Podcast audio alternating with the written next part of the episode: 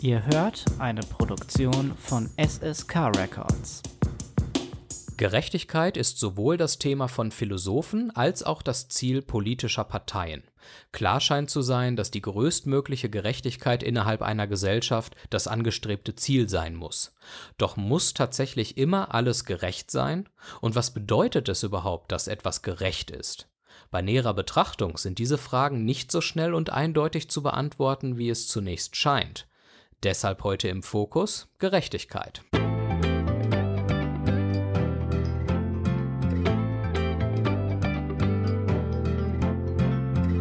Und damit ganz herzlich willkommen zu einer neuen Folge von Im Fokus. Ich wünsche euch ein frohes neues Jahr. Für alle, die mich noch nicht in Sendungen gehört haben bisher, Willkommen zur dritten Staffel. Auch in diesem Jahr werde ich von Februar bis November wieder zehn neue Folgen machen mit spannenden Themen. Und jetzt in der Auftaktfolge dieser Staffel möchte ich über das Thema Gerechtigkeit sprechen. Wir erleben in den letzten Wochen und Monaten so viel harte, schwere Themen, sei es mit dem Thema Klimawandel, sei es der Konflikt in Nahost, sei es der immer noch andauernde Ukraine-Krieg. Da erleben wir so vieles, von dem wir sagen würden, es ist so ungerecht, was in der Welt los ist. Und wir müssen das noch nicht mal auf die ganz großen Themen beziehen, sondern wir können auch mal im kleineren Rahmen schon über Gerechtigkeit sprechen. Denn was überhaupt genau gerecht ist und was wir meinen, wenn wir von Gerechtigkeit sprechen, und ob Gerechtigkeit und Fairness dasselbe ist, das äh, möchte ich in dieser Sendung einfach mal ein bisschen thematisieren. Und ich möchte darüber sprechen, was passiert eigentlich in Deutschland, also mit unserer Gesellschaft, wenn die Ungerechtigkeit und sei es auch nur die gefühlte Ungerechtigkeit zu groß wird. Was haben wir dann eigentlich für Konsequenzen zu erwarten? Also ein philosophisches Thema, was aber durchaus ganz konkret mit unserem Leben zu tun hat und richtig ernste Auswirkungen auf unser Leben haben kann. Gerechtigkeit ist eine Tugend und gilt als Maßstab für unser individuelles Verhalten. Also wie wir persönlich uns verhalten, da ist der Maßstab der Gerechtigkeit ganz, ganz wichtig, denn so wie wir uns verhalten sollen oder wollen, da schauen wir auch immer, ob wir gerecht handeln. Die Grunddefinition dessen, was gerecht ist, lautet, Gleiches soll gleich und Ungleiches ungleich behandelt werden. Das ist ja erstmal ein Satz, auf den wir uns wahrscheinlich noch intuitiv einigen und verständigen können. Doch da geht's tatsächlich schon los. Wenn wir über diesen Satz mal genauer nachdenken, dann ist Gleiches doch nicht so gleich und Ungleiches doch nicht so gleich. Wir gehen mal so ein bisschen zurück in die Antike. Da ging's ja dann schon so los mit dem Thema der Gerechtigkeit. Und da war es zum Beispiel so, dass Frauen kein Wahlrecht hatten in der Antike. Und dass Frauen kein Wahlrecht hatten, das galt als gerecht. Denn Frauen sind keine Männer, und somit wird Ungleiches auch ungleich behandelt. Logisch. Erscheint uns aber heutzutage natürlich als ungerecht, wenn Frauen nur weil sie keine Männer sind, dann kein Wahlrecht haben. Also da wird es dann schon schwierig tatsächlich. Im Mittelalter kam man dann zu der Auffassung, dass kein Mensch unter allen Umständen immer gerecht handeln kann. Das ist überhaupt nicht möglich, damit sind wir überfordert und dass Gerechtigkeit deshalb etwas Göttliches sein muss. In der Renaissance hat man die Gerechtigkeit aus der Natur abgeleitet und später in der Aufklärung hat Immanuel Kant der Gerechtigkeit einen universellen Anspruch verliehen.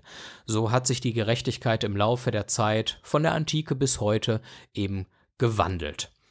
Der Begriff der Gerechtigkeit, der wird in unterschiedlichen Zusammenhängen benutzt, etwa bezogen auf die menschliche Arbeit und deren Ergebnisse. Das bedeutet, ist der Lohn, den wir für unsere Arbeit bekommen, gerecht? Ist die Stellenbesetzung gerecht abgelaufen, wer dann den Job gekriegt hat?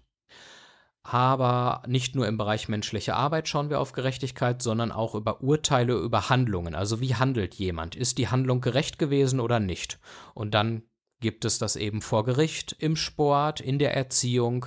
Da beurteilen wir immer, ob eine Handlung gerecht war. Sind soziale Regeln gerecht? Handlungsnormen? Sind Gesetze gerecht? Verfahrensweisen?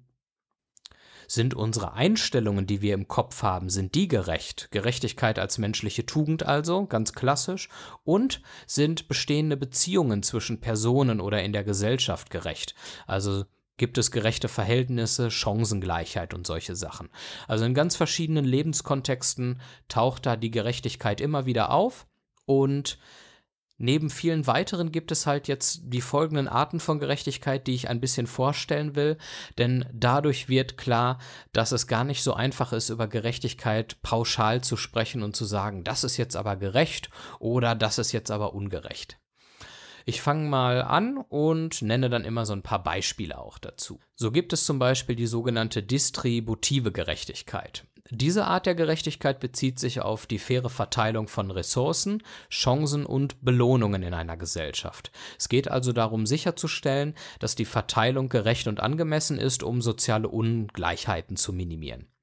Das heißt aber nicht, dass jeder gleich viel bekommt, sondern dass etwas angemessen verteilt ist.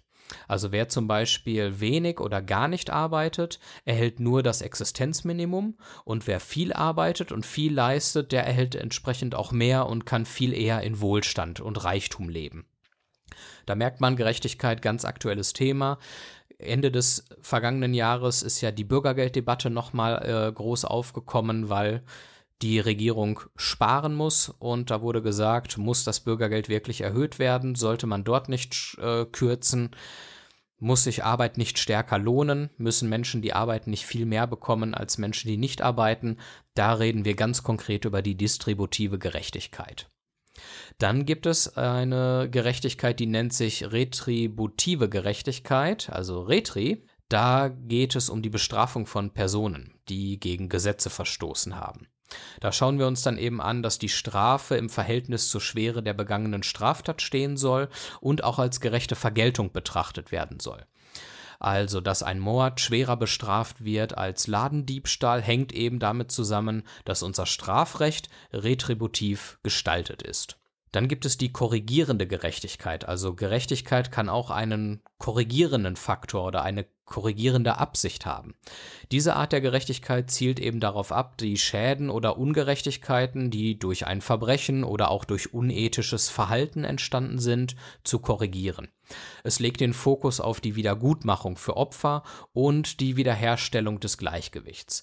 Hierzu zählen das Urteil, Sozialstunden abzuleisten oder Schadensersatz zahlen zu müssen. Das sind so ganz klassische Beispiele, wo es dann um ausgleichende Gerechtigkeit geht die wohl bekannteste Art der Gerechtigkeit, über die wir immer wieder auch in der Politik und in der Gesellschaft sprechen, das ist die soziale Gerechtigkeit. Die soziale Gerechtigkeit, die bezieht sich auf den fairen Zugang zu Ressourcen, Rechten und Chancen in einer Gesellschaft und dieses Konzept strebt nach Gleichheit und Fairness, insbesondere für benachteiligte oder marginalisierte Gruppen. Dazu zählt, um nochmal auf das Thema Bürgergeld zurückzukommen, dass im Bürgergeld auch ein Anteil für Kultur enthalten ist, damit auch arme Menschen am sozialen Leben teilhaben können. Ein anderes Beispiel ist, dass zwei Männer auch heiraten dürfen und formal und rechtlich so behandelt werden wie ein verheiratetes Paar, das aus Mann und Frau besteht. Also Rechte, Chancen und Ressourcen müssen fair verteilt sein. Gibt noch ein paar andere spannende Formen von Gerechtigkeit, die ich euch nicht vorenthalten will. Insofern bleibt gerne mal dran.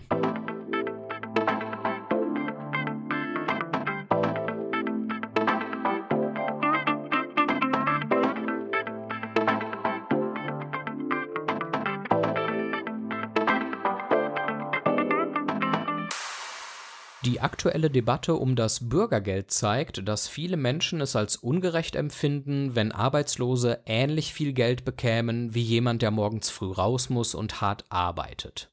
Bezogen aufs Geld ist es also sogar in den Augen vieler ungerecht, wenn jeder gleich viel hat. Damit wir es als gerecht empfinden, wenn andere genauso viel Geld kriegen wie man selbst, müssen halt noch andere Kriterien erfüllt sein. Und dann werden Vergleiche bei anderen Aspekten angestellt, die etwas damit zu tun haben, wie viel Geld man bekommt. Zum Beispiel, dass Leistung eine Rolle spielt, Mühe oder Entbehrungen, die man dafür auf sich nehmen muss. Solange also Geld und materieller Besitz nur mit Leistung und Mühe erlangt werden können, aber nicht jeder gleich viel Mühe und Leistung dafür erbringt, ist es nicht gerecht, dass jeder gleich viel hat. Es kommt aber natürlich immer aufs Thema an, das wir betrachten. In Bezug auf Gleichberechtigung aller Menschen vor dem Gesetz oder grundlegender medizinischer Versorgung, da würden die meisten Menschen sagen, ja, es ist gerecht, wenn jeder gleich viel hat. Muss also immer alles gerecht sein? Ja, das wäre natürlich grundsätzlich schön, wenn das so wäre. Aber was gerecht ist, hängt vom Thema ab und von welcher Art von Gerechtigkeit wir sprechen. Und ich habe ja vorhin schon so ein paar Arten von Gerechtigkeit aufgezählt und würde in dem Zusammenhang tatsächlich nochmal ein paar Arten von Gerechtigkeit mehr nennen. Da gibt es zum Beispiel noch die restaurative Gerechtigkeit. Da kann man schon vom Namen her ableiten, da geht es um die Wiederherstellung von Beziehungen und die Rehabilitation von Straftätern. Das heißt, anstelle von Bestrafung steht die Idee der Versöhnung und der gemeinsamen Lösung von Konflikten im, im Vordergrund. Ich möchte mal zwei Beispiele nennen. Ein Schüler wird zum Beispiel gemobbt und anstatt den Mobber einfach nur zu bestrafen, sollen der Mobber und der Gemobbte in einem Projekt zusammenarbeiten, um dann wieder zueinander zu finden und sich im besten Fall zu vertragen. Ein anderes Beispiel wäre, auf der Arbeit wird jemand von seiner Kollegin beklaut. Und statt die Kollegin jetzt arbeitsrechtlich zu belangen, setzt man auf Kommunikation, eine Entschuldigung, dass die Kollegin sich entschuldigt, dass sie auch das Geklaute wieder zurückgibt und vielleicht noch eine Form der Wiedergutmachung. Dann gibt es noch die prozedurale Gerechtigkeit. Die bezieht sich darauf, dass Entscheidungsprozesse fair, transparent und vorurteilsfrei sind. Das heißt, die Art und Weise, wie Entscheidungen getroffen werden, ist genauso wichtig wie das Ergebnis selbst. Auch hier zwei Beispiele. In einem Bewerbungsverfahren bleiben wir mal in der Jobwelt. Da sollen die Bewerber keine Fotos mitschicken, damit sie nicht aufgrund des Aussehens besser oder schlechter behandelt werden können. Das ist ja eine Sache, die heutzutage schon relativ weit verbreitet ist in einem Bewerbungsanschreiben, da kommt eigentlich oder auch im Lebenslauf, da kommt gar kein Foto mehr rein, sondern man schickt das Ganze ohne Bild von sich ab. Ein anderes Beispiel wäre, dass im Vorfeld klare Kriterien genannt werden, nach denen eine Wohnung vermietet wird. Somit ist, somit ist dann Transparenz gegeben und jeder kann nachvollziehen, warum er die Wohnung bekommen oder eben auch nicht bekommen hat. Dann gibt es noch internationale Gerechtigkeit, das sagt der Name schon an sich, die zielt darauf ab oder die betrifft das Streben nach Gleichheit und Fairness auf globaler Ebene. Ähm, bezieht sich dann auf die Beziehung zwischen Staaten und die Behandlung von globalen Herausforderungen wie Armut, Umweltprobleme oder Menschenrechtsverletzungen. Und das zielt jetzt so ein bisschen auch dann mit in die ähm, ökologische Gerechtigkeit rein. Da möchte ich ein Beispiel zu nehmen. Bei der ökologischen Gerechtigkeit geht es eben darum, dass ähm, Umweltauswirkungen und Ressourcen fair verteilt werden. Dieses Konzept strebt an, sicherzustellen, dass alle Bevölkerungsgruppen gleichermaßen von Umweltentscheidungen profitieren oder halt eben auch darunter leiden.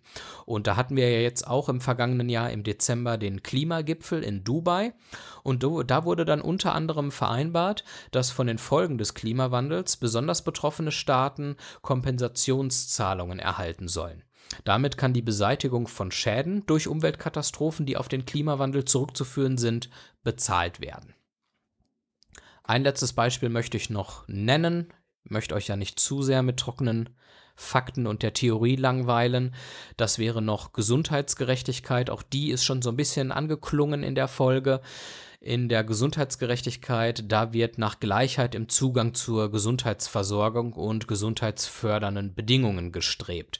Das Ziel ist es, Gesundheitsungleichheiten zu minimieren. Auch da kann man wieder ein konkretes Beispiel machen, ist auch relativ einleuchtend. Unabhängig vom Einkommen oder auch eben nicht vom vorhandenen Einkommen hat jeder Mensch die Möglichkeit, gesetzlich krankenversichert zu sein und somit Zugang zu Behandlungen zu haben. Wer zum Beispiel keine Arbeit hat, arbeitslos ist, der ist dann entweder über den Partner noch familienversichert oder über die Agentur für Arbeit bzw. das Jobcenter krankenversichert. Und dabei hat man auch die freie Wahl der Krankenkasse. Das war jetzt mal ein ja, etwas ausufernder Ausflug in die Gerechtigkeit, welche verschiedenen Arten von Gerechtigkeiten es gibt. Ich denke, damit sollte relativ gut klar geworden sein, dass wir gar nicht pauschal sagen können, das und das ist jetzt gerecht, sondern es kommt immer darauf an, über welches Thema wir sprechen und welchen Aspekt von Gerechtigkeit wir uns tatsächlich heraussuchen. Und dann müssen wir beurteilen, ob etwas gerecht ist oder nicht. Aber einfach, wie eingangs erwähnt, zu sagen, ähm, Gleiches muss gleich und Ungleiches muss ungleich behandelt werden, das wäre dann tatsächlich ein bisschen zu einfach und wird dem Thema Gerechtigkeit nicht ganz gerecht. Zum Schluss möchte ich jetzt einmal noch über die Folgen von zu großer Ungerechtigkeit sprechen. Wichtiges Thema.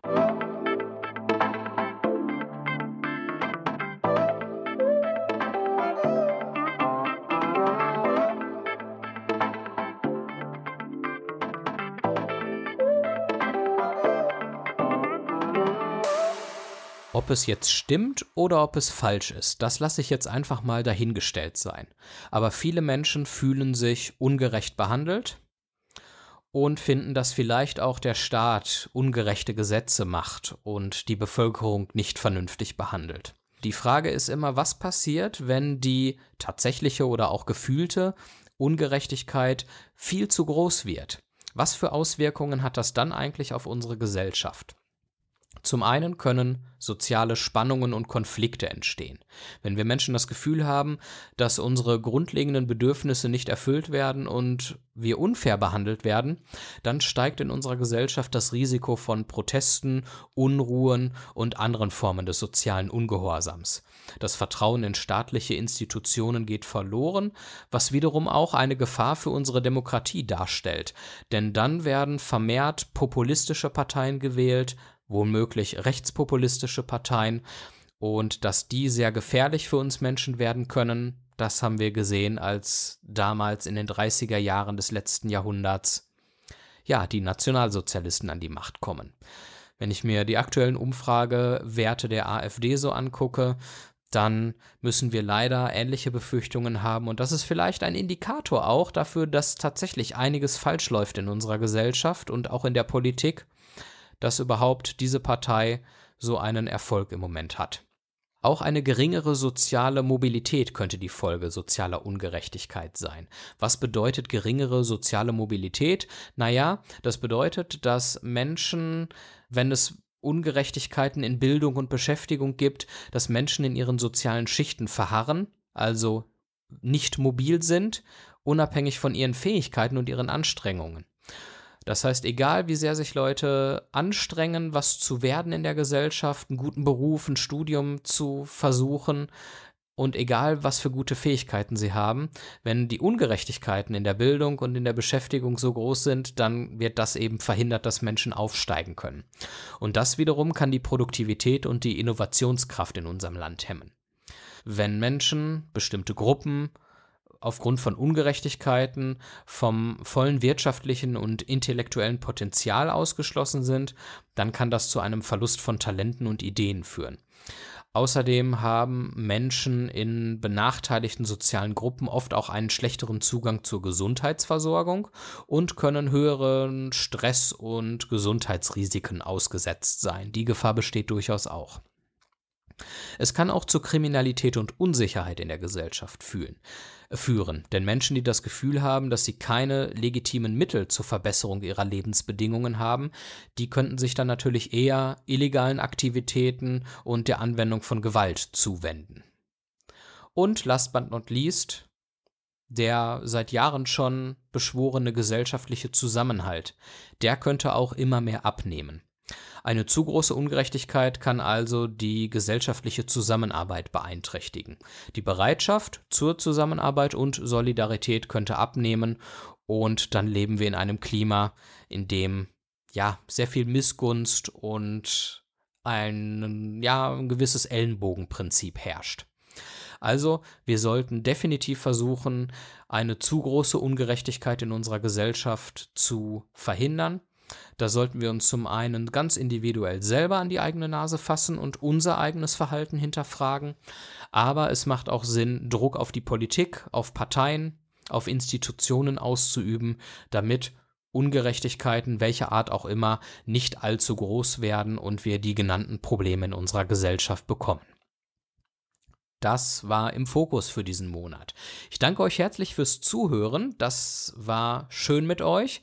Wenn euch diese Folge gefallen hat und ihr sie informativ und spannend fandet, dann wäre es super lieb von euch, wenn ihr mich unterstützen würdet. Das könnt ihr machen, indem ihr meine Sendung teilt und euren Le äh, Leuten weiterempfehlt. Das heißt, ihr könnt den Link zu dieser Sendung einfach mal euren Leuten schicken oder in den sozialen Netzwerken Facebook, X und Mastodon ähm, mir folgen. Da heiße ich SSK Record. Oder ihr könnt mir bei Spotify, Apple Podcasts oder wo auch immer ihr diesen Podcast hört, ein Abo dalassen und gerne auch diese Sendung bewerten. Das wäre wirklich super lieb von euch. Weitergehende Infos zu dieser Sendung, alle bisherigen Folgen zum Nachhören und die Möglichkeit der Kontaktaufnahme, um zum Beispiel Kommentare oder Feedback dazulassen. Das könnt ihr alles machen über die Webseite. Klickt euch da gerne mal rein im Fokus.sskrecords.de. Nächsten Monat bin ich mit einem neuen Thema zurück. Bis dahin, kommt gut durch die nächste Zeit, bleibt stabil und seid lieb zueinander. Tschüss!